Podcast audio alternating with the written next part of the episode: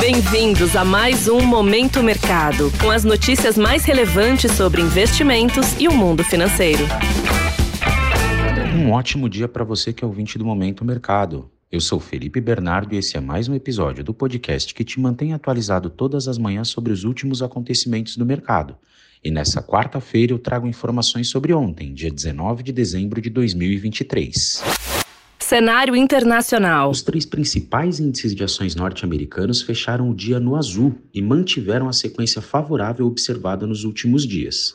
O fôlego para o mercado de renda variável nos Estados Unidos tem ganhado força à medida que parte dos agentes começaram a apostar de maneira mais firme que o relaxamento na política monetária por parte do Fed acontecerá mais rápido do que era esperado anteriormente.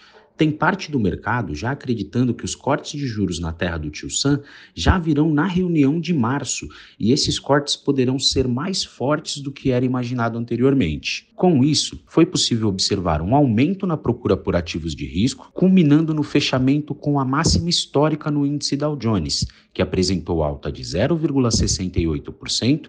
O S&P também fechou bem próximo da sua máxima histórica, subindo 0,59%, enquanto o Nasdaq subiu 0,66%. Na renda fixa, o movimento não foi diferente e essa expectativa otimista do mercado com relação ao corte de juros por lá também determinou o impacto na remuneração das treasuries.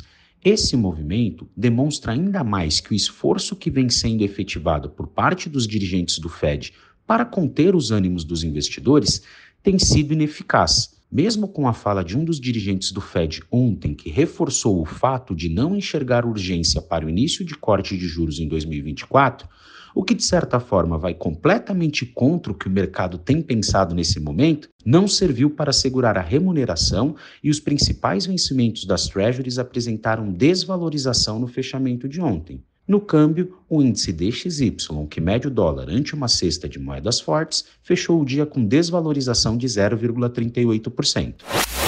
Cenário nacional. Por aqui, o dólar pegou carona no movimento global de desvalorização e encerrou o dia com queda de 0,83%, cotado em R$ 4,86. Outro fator positivo para a valorização do real ante o dólar foi a decisão da agência classificadora de risco Standard Poor's de elevar o risco de escala de longo prazo do Brasil para BB com perspectiva favorável. Essa informação serviu também como incentivo para girar outros mercados, como por exemplo o de renda fixa, que estava operando muito próximo da estabilidade até a divulgação da notícia e dali para frente firmou o um movimento de fechamento na curva de juros para os vencimentos intermediários e mais longos. Já os vencimentos mais curtos fecharam muito perto da estabilidade, em linha com a divulgação da ata do Copom, que foi interpretada pelo mercado como neutra. Já na renda variável, ainda repercutindo a notícia favorável com relação ao rating de crédito e também de olho no andamento da agenda do governo no Congresso, os investidores mantiveram o apetite na busca por ativos de risco e o rally ajudou a bolsa brasileira a apresentar o fechamento em máxima histórica. O Ibovespa fechou o dia com valorização de 0,59%, pouco abaixo dos 132 mil pontos. Pontos de atenção. Para o dia de hoje, temos uma agenda relativamente tranquila.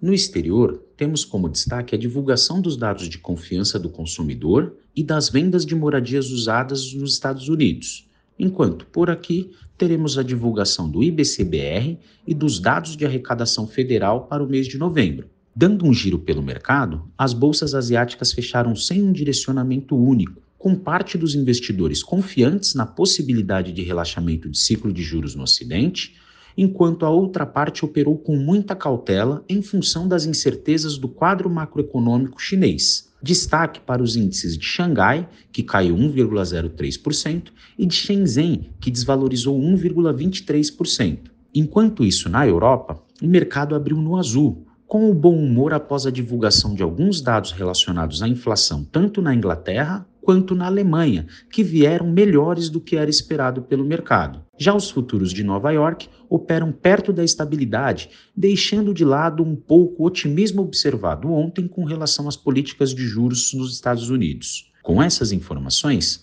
Vou ficando por aqui e finalizo mais um Momento Mercado. Eu agradeço a sua audiência, desejo um ótimo dia, excelentes negócios. Valeu!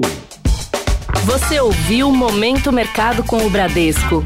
Sua atualização diária sobre cenário e investimentos.